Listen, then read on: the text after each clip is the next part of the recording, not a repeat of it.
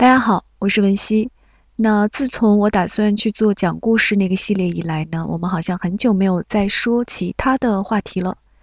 呃，我现在读音频会比较自私，因为我读音频的理由很简单，就是我觉得这个东西很好，但是我记不住，所以我要把它读一遍。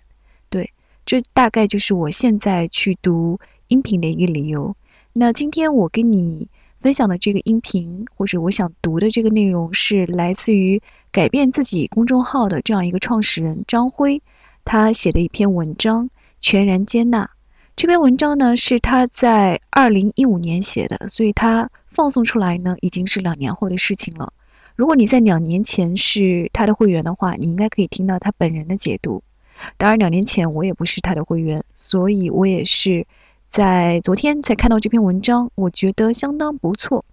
这篇文章适合什么人呢？适合如果那一天你觉得你特别倒霉、特别郁闷，我觉得你可以去看一下。如果你不想看的话，你可以来听我的这个音频。然后完了之后呢，当你特别倒霉的时候，你可以拿出来听一下。我就是这么打算的。如果我心情特别不好的时候，我就会来听这篇音频。好。呃，闲话少叙，来先说一下，他讲的是什么内容？他说，在过去四十八小时内那些不爽的事情，这个听起来是比较痛苦的回忆。从我出差周五回家，一直到周日这一段时间，四十八小时内发生了一些事情。周五我从上海出差回家，过程比较坎坷，因为天气的原因没法坐飞机，就改订了高铁的票。到家的时候，正好是北京又下大雨。非常感慨的是，终于在这样一个风雨交加的夜晚，我回到了家里。到家之后，发现了一个问题：家里的热水器坏了。当时爱人告诉我说，这个热水器现在只能烧到五十度。我看了一下，发现热水器已经坏了。周六早晨，我们还抱着一丝希望，请热水器的厂家派人来检查。检查完之后，发现不仅是坏了。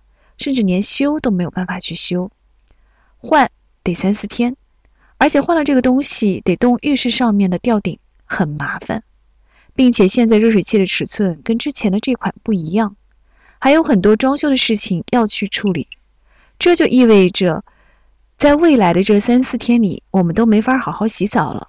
大家可以想象一下，在六七月份的这样一个炎热的天气里，如果没法好好洗澡，会是一种什么样的感觉？周六的晚上又碰到另外一件事情，我的爱人说他肚子不舒服，动身去医院检查。到了医院，说肚子不舒服腹泻，医生会告诉你说，你不要在医院急诊这个时候来做检查，你要走出医院，去另外一个专门的发热腹泻接诊的地方。到了地方，我们开始以为是走错了，灯光昏暗，右边是发热门诊，左边是腹泻的门诊。检查完之后，确定不是传染性的，又会重新回到医院的门诊部去打吊针。打完吊针的时候，已经是周日凌晨了，相当于周六的晚上一直打到半夜。周日，因为我的牙齿不舒服，要去医院做检查。牙齿最早的时候是一月份的，我去美国出差时候发现的。右边的牙齿不舒服，去医院检查的时候，医生说是智齿发炎。现在的方法那就是拔，我一想说那好吧，那就拔。这一次要拔右边两颗，其中一颗牙齿拔的时候非常疼，在拔牙的那个时候，就祈求那颗智齿说：“你快点离开我吧，因为实在是太疼了。”等到周日下午，北京的这个空气污染又加剧了，同时我们家里的小狗妞妞分离焦虑症一直还没有改观。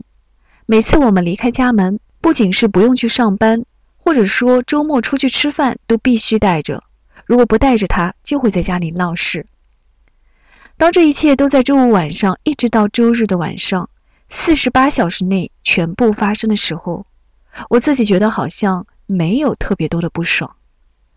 周日晚上，我在朋友圈发了一个消息说：“为什么我会没有觉得那么多不爽呢？为什么？”我在手机上写了过去四十八小时内这发生的这些事情，写下了自己真实的感受。第一，关于洗澡的问题，因为热水器坏了，只能烧一壶水，倒到桶里面，用牙杯一杯一杯的冲在身上。当水从身上冲下去的时候，会觉得有一种莫名的喜悦，这也是一种很奇妙的感受。本来想说没有淋浴的爽快感，会觉得痛苦。结果，当我一杯一杯的用水去冲自己身体的时候，会突然觉得，一杯水从头上滑落，流过身体，知道这杯水洗个头，这杯水洗了脊背。于是你知道，烧一壶水之后，能混合的温水是有限的，所以我得算好了，哪一杯洗什么地方。这个和当初在家里用淋浴和去酒店里泡浴缸的时候感受完全不一样。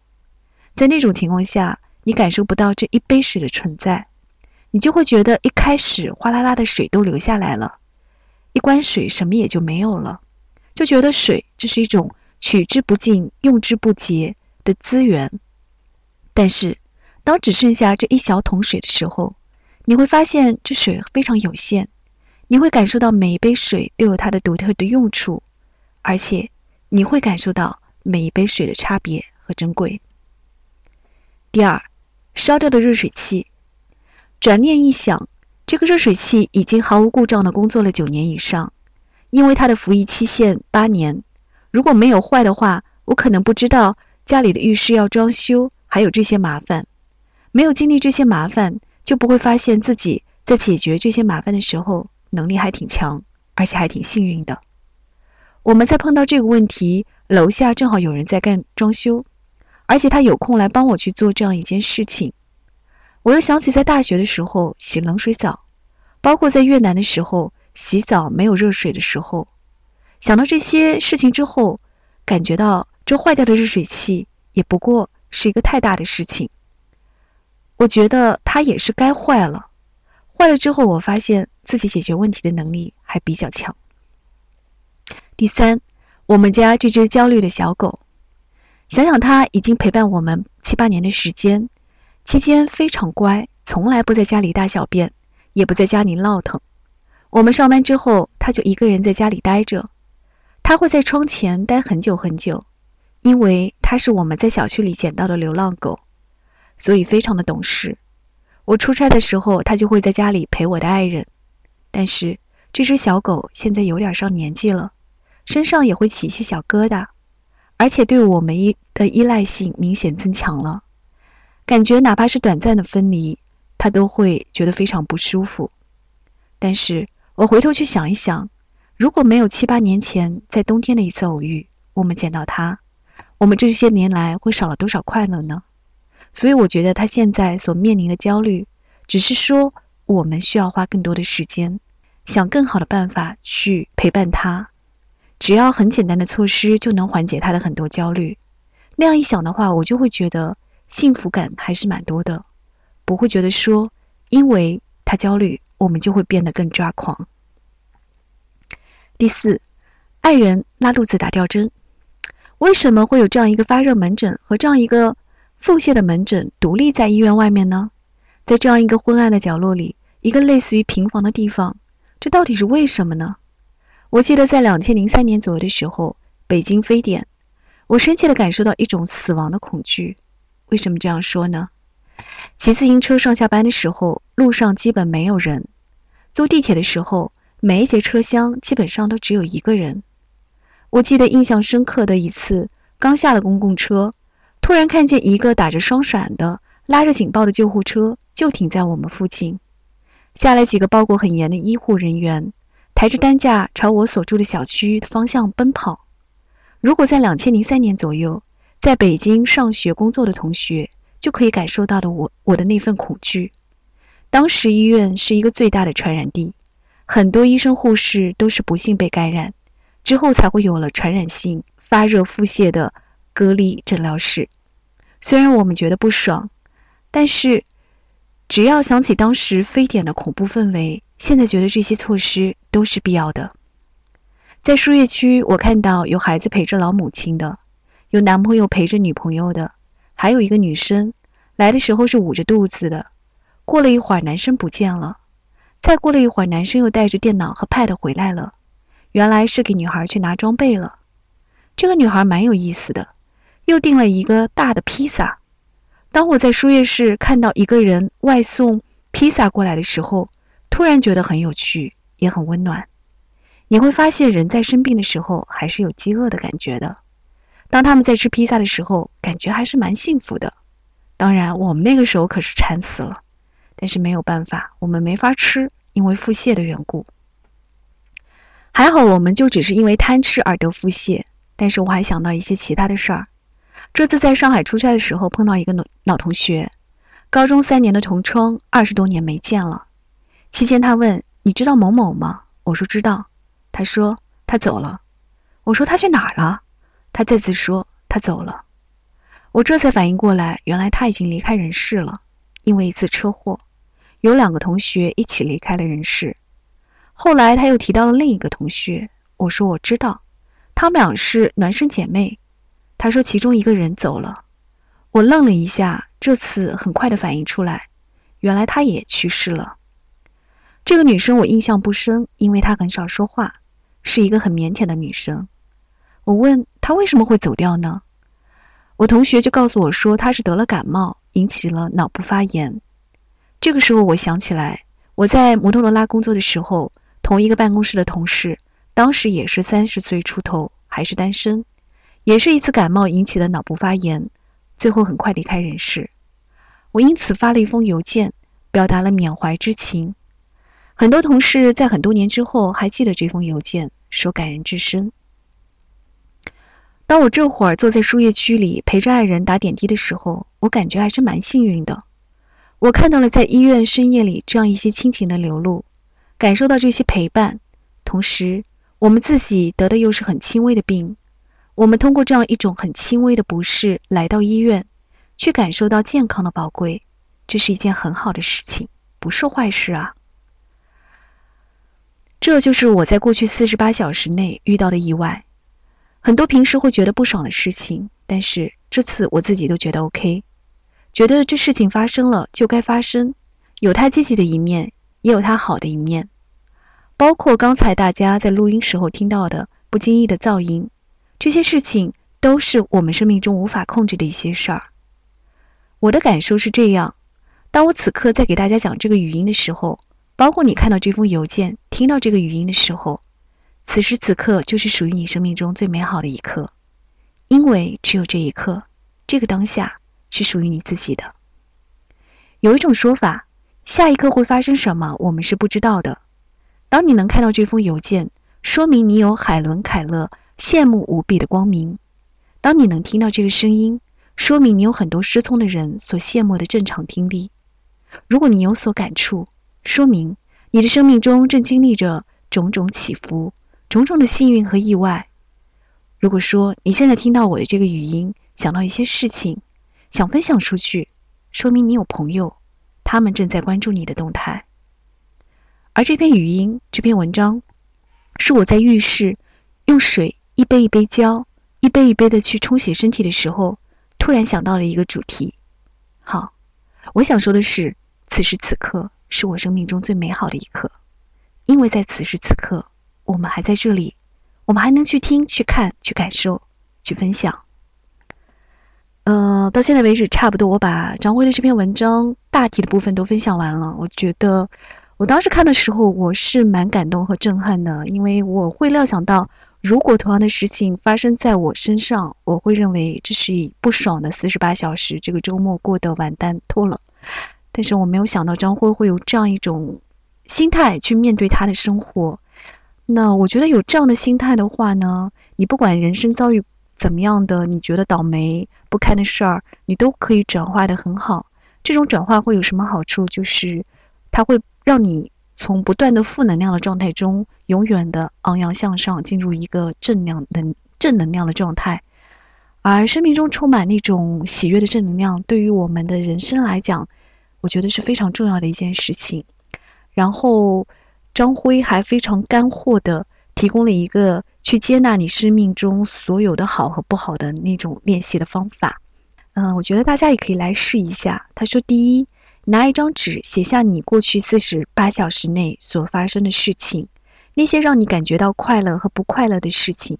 总之，就是你心弦被触动的事情。然后第二就是在每一个事情下面写下你的接纳。怎样去接纳呢？就是说，承认第一事出有因，第二你要告诉你自己，既然发生了，就要去坦然的接纳。第三，回想一下你自己生命中过去有没有与此事相关的事情。啊，你可以看一下他他的这个步骤，然后去再回听或者回看一下他的文章。那他基本上就是一这样一个思维路径，他会去全然的接纳，然后告诉自己。这个事儿有原因，然后接纳这个事情之后，他还去想自己过去生命中的一些事与此相关联的那样一些事儿。对，大家可以去按照他这个方法再去回看一下，他之前就是用这套呃方法论去实践的。然后张辉还说，如果这件事还要再发生，比如就像我用桶洗澡的事儿，我洗了三四天。那么你不妨在下一次去做不爽的事情的时候，去试着去体会那些被你忽略的细节，去体会背后的乐趣和意义，把它写下来，告诉自己，自己仅仅拥有当下。你当下的感受是什么？你现在能听到语音、看的文字，你听到、看到之后，可能感觉比较喜欢，或者觉得无聊，那么就代表你还有感受力，你依然生机勃勃，依然如此健康。所以珍惜你此时此刻。所感受到的酸甜苦辣、喜爱和讨厌，所以说生命中是有很多的偶然和意外的。只要我们全然接纳，此刻都是我们生命中最美好的邂逅。啊，我本人是非常赞赏张辉在这篇文章中所提供的这样一个全然接纳的思维方式和。处理问题的方式和方法，我不确定我是不是能够做到，但是我会觉得下一次在我觉得我低落、心情低落的时候，我会去考虑一下他的这个方法，我觉得相当不错。也希望听到这个音频的你也能实践起来，或者告诉我你去实践他的这个方法有没有一些独特的收获。期待你的回复。啊，我是文熙，然后。我最近在为我的原创的公众号呢争取原创，在努力。